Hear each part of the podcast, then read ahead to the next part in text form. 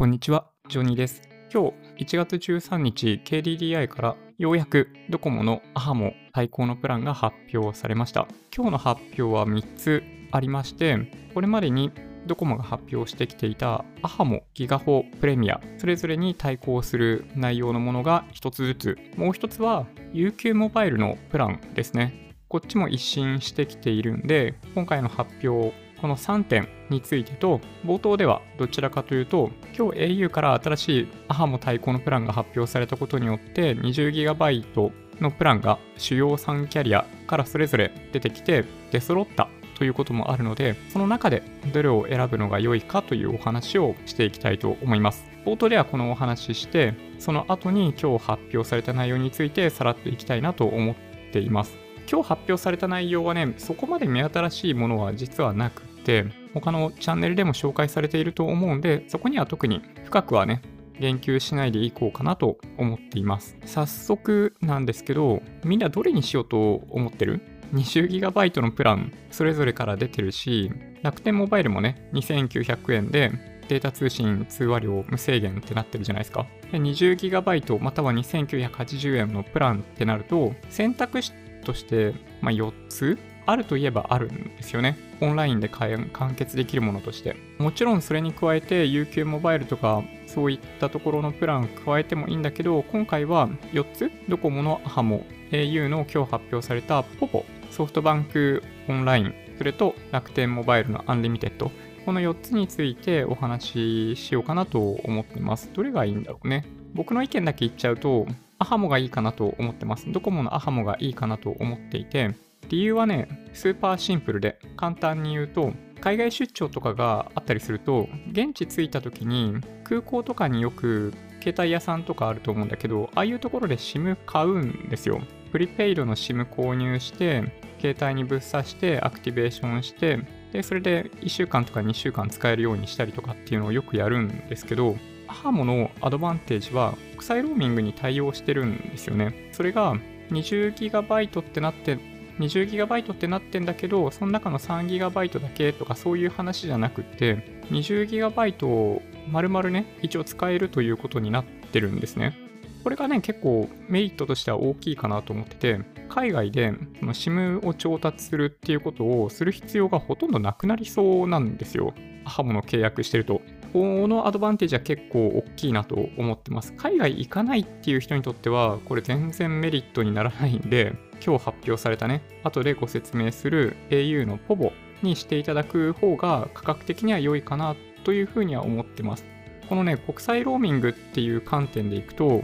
ソフトバンクも au もドコモの AHAMO に追いついてないですね、対抗できてないっていうのが現状だと思います。今日の発表の中ではね、au は今後ね、ほぼの中で国際ローミングするかどうかは今後検討しますっていう話になってるんで、もしかしたらドコモと同じように国際ローミング対応するっていうことがあるかもしれないんだけど、ないかもしれないというお話ですね。はい。まず一つね、ドコモのアハモを選択する理由となりそうなものがあるとしたら何かっていうと、今お話しした僕みたいなケース、国際ローミングが魅力という人がまず1人、まず1ケース。で、もう一つは、ドコモの電波がいいって人ですね。うん。ドコモの電波じゃないと自分の生活圏がつながりにくいっていう人は、まあ、問答無用でドコモになるかなと思います。まあ、僕はね、東京に住んでるんで、電波って観点でドコモじゃないとっていう理由ははっきり言ってないんですけどね。もしかすると、皆さんが住んでいる地域によっては、ドコモじゃないとっていう方いらっしゃるかもしれないですね。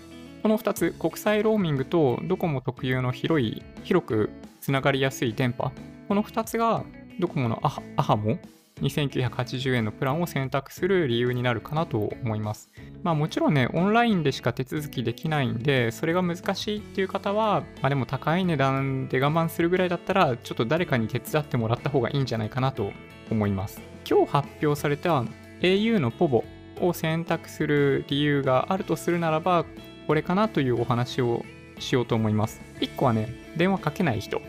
まあ、僕もそうなんですよ。だから僕もね、本当は、本当は海外出張とかがないようだったら、ほぼ選んでると思いますね。全然電話しない。1ヶ月に1回か2回とかそんなレベルですよ。最近だとね、飲み会とかもないから、レストランの予約とかもないでしょ、だって。そうだからそうすると、ポポで十分なんですよね。電話できなかったとしても、LINE 経由とかでも電話って結構できるじゃないですか。だから本格的に電話って必要ないといえばないんですよね。救急でかけるっていう場合はもちろん通話料かかんないからいらないし、LINE 経由して電話したりとかそういうこともできる。IP 電話で電話することもできるんで、まあ、僕はね、海外出張なければ au のポボを選んでると思います。値段がやっぱり500円安い2480円っていうのは、これがやっぱり最大の売りだと思いますね。もう一つはね、ソフトバンクオンラインも一応対応するということになってるんだけど、eSIM であるということですね。これは一つポイントとしてあるかもしれない。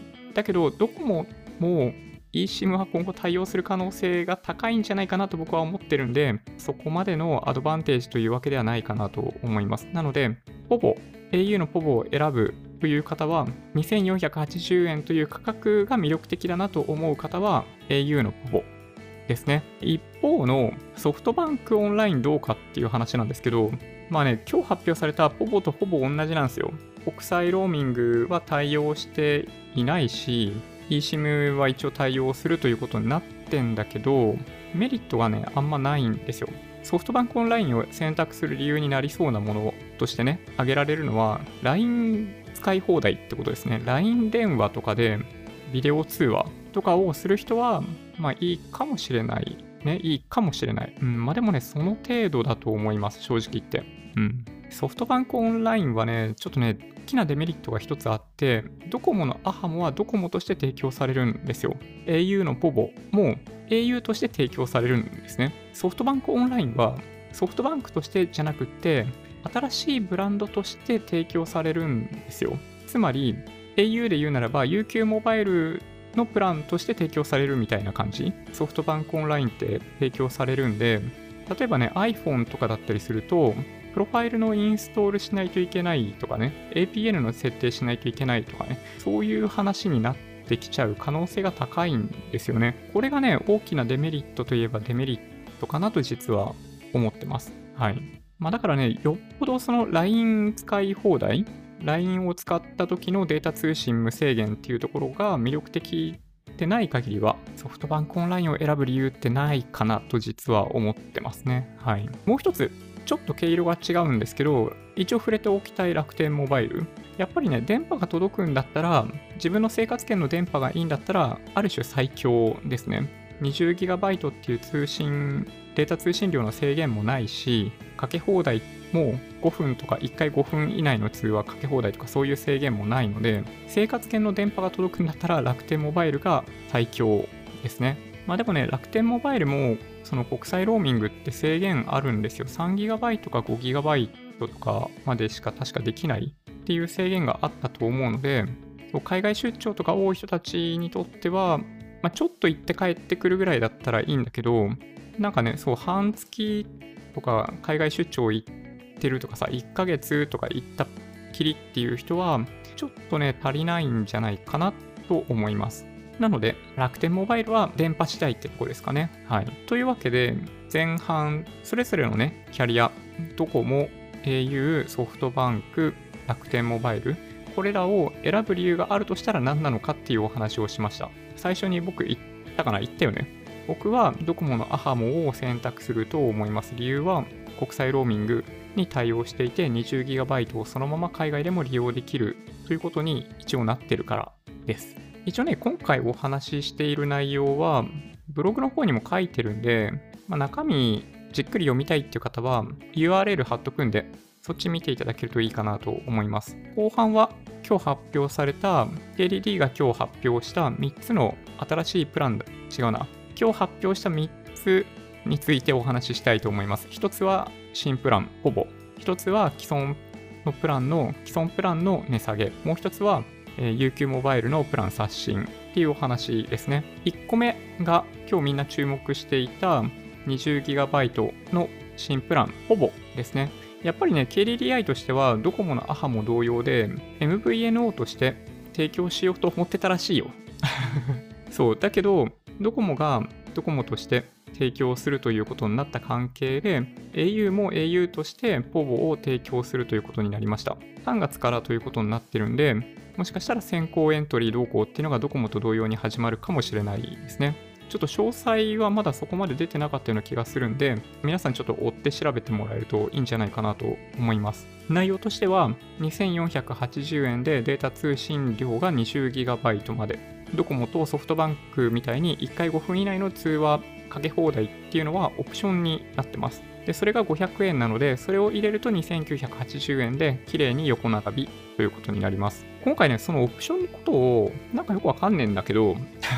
なんかね、KDDI はトッピングって言ってんだよね。なんか料理になぞらえているっぽくって、そうだからね、ポボってもしかしたら料理から来てる名前なのかなと思ったんだけど、なんか決してそういうわけではないみたいなんだよね。なんかポイントオブビューなんとかか、なんだっけな？新しい視点に立ったプランですみたいな、なんかそういうコンセプトらしくって、プランの名前からすると料理全然関係ねえんだけど トッピングって言ってますね、彼らはね。うん。まあそのオプションの一つとして1回5分以内のかけ放題500円っていうのがあります。で、それ以外に今日注目されたのは200円で24時間データ通信無制限というのがあります。これね、結構いいオプションだと思います。うん。こういうニーズね、あると思いますよ。結構ね、結構あるんじゃないかなと僕は思うんだけどな。はい。なので、大体ね、いつもね、データ通信量を増やすために 1GB500 円とか、通話のかけ放題するためにプラスいくらとかっていうオプションがあると思うんだけど、特徴的なのは1回5分以内 ,1 回5分以内の通話かけ放題が500円、24時間データ通信が無制限になるオプションが200円ということになってます。まあでもほとんどの人はこの2480円でいけんじゃないかなと思いますけどね。はい。きっとね。4を選ぶ理由として、この2480円という価格の優位性があると思うので、1回5分以内の通話かけ放題をオプションとしてつけるって人は、実はほとんどいないんじゃないかなという気がしてます。一応ね。うん。今日発表されたポボは、アハモと同じように、オンラインでしか契約できないようなので、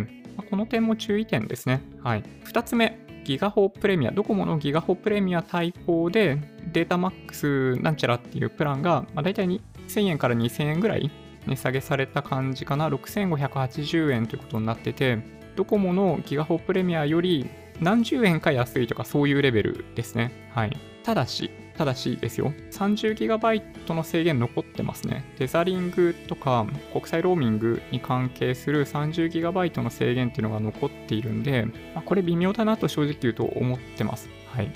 大体さ、無制限のプランを選択する人って超ヘビーユーザーなんですよ。仕事でも使ってるし、みたいなね。個人事業か、その自分で会社やってる人たちってこれ1枚で全部ね、外にいる間全部通信しますみたいな。こういう人たちだったりするんで、そうすると 30GB って制限あると、仕事する上での制約にしかなんないんで、結構嫌だなと僕は思いますね。うん。そういう、なんかまあ、デメリットといえばデメリットが残っているんですけど、一応ね、全体としてはスマホを使ってやる分には、国内で使っている分には無制限、6580円ということになりました。あ、でもね、高いよね。ちなみにね、ほとんどの人はデータ通信に数ギガとかしか1ヶ月で使っていないというデータがあるので、さっきお話ししたように、なんか自分自身で事業をやってて、仕事でも使う、個人でも使う、もう無制限で全部この契約だけで済ませるっていう人以外は、もう利用するっていう人ほぼいないんじゃないかな